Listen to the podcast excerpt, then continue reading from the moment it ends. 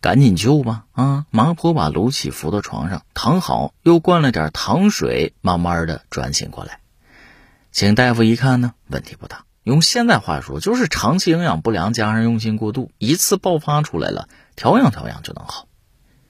接下来半个月，麻婆也不让卢杞看书，就这么养着，身体是缓缓见好。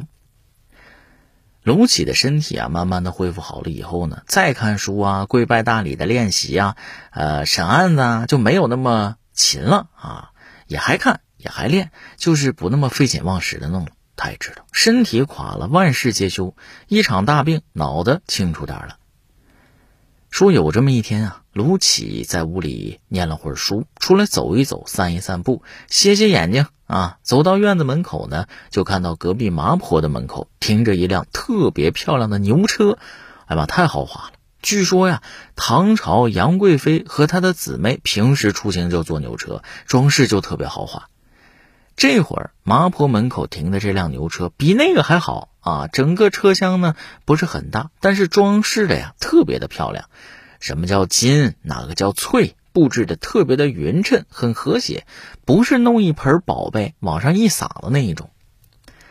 拉车呢是个小牛犊子，漂亮，通体洁白啊，一根杂毛都没有，太阳光照上去泛彩光。个头不大，但是特别的健壮，看着就精神头特别足。脑袋扬得高高的啊！卢杞一出来，小牛犊甩头看了一眼，又高高的把头抬起来了。恍惚间呢，就听着牛哼了一声，还带着点不屑的意思。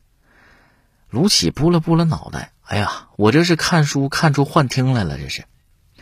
仔细的看看这辆牛车，觉着挺扎眼啊，跟周围的环境是格格不入。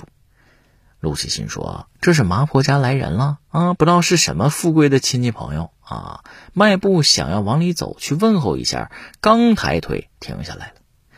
怎么呢？俗话说得好，话是拦路的虎，衣服它是渗人的毛啊。装饰的这么豪华的牛车，今天来这客人是非富即贵，肯定的。卢启自惭形秽啊，我什么时候才能有如此的富贵啊？叹了口气，转身往自己屋里边走。刚转身，就听见后头有人叫他：“卢公子正要去找你呢。”“谁呀？”麻婆叫他。卢杞转头答应：“哦，麻婆婆，呃，您家这是来客人了？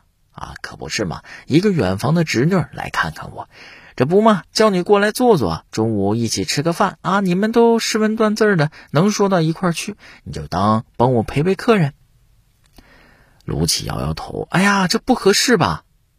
麻婆婆一拉卢杞的胳膊，没什么不合适的，走吧，拉进去了。说有这个远房侄女来，让邻居书生作陪的吗？没有这个说法啊。那怎么回事呢？来这远房侄女是谁呀？太阴夫人。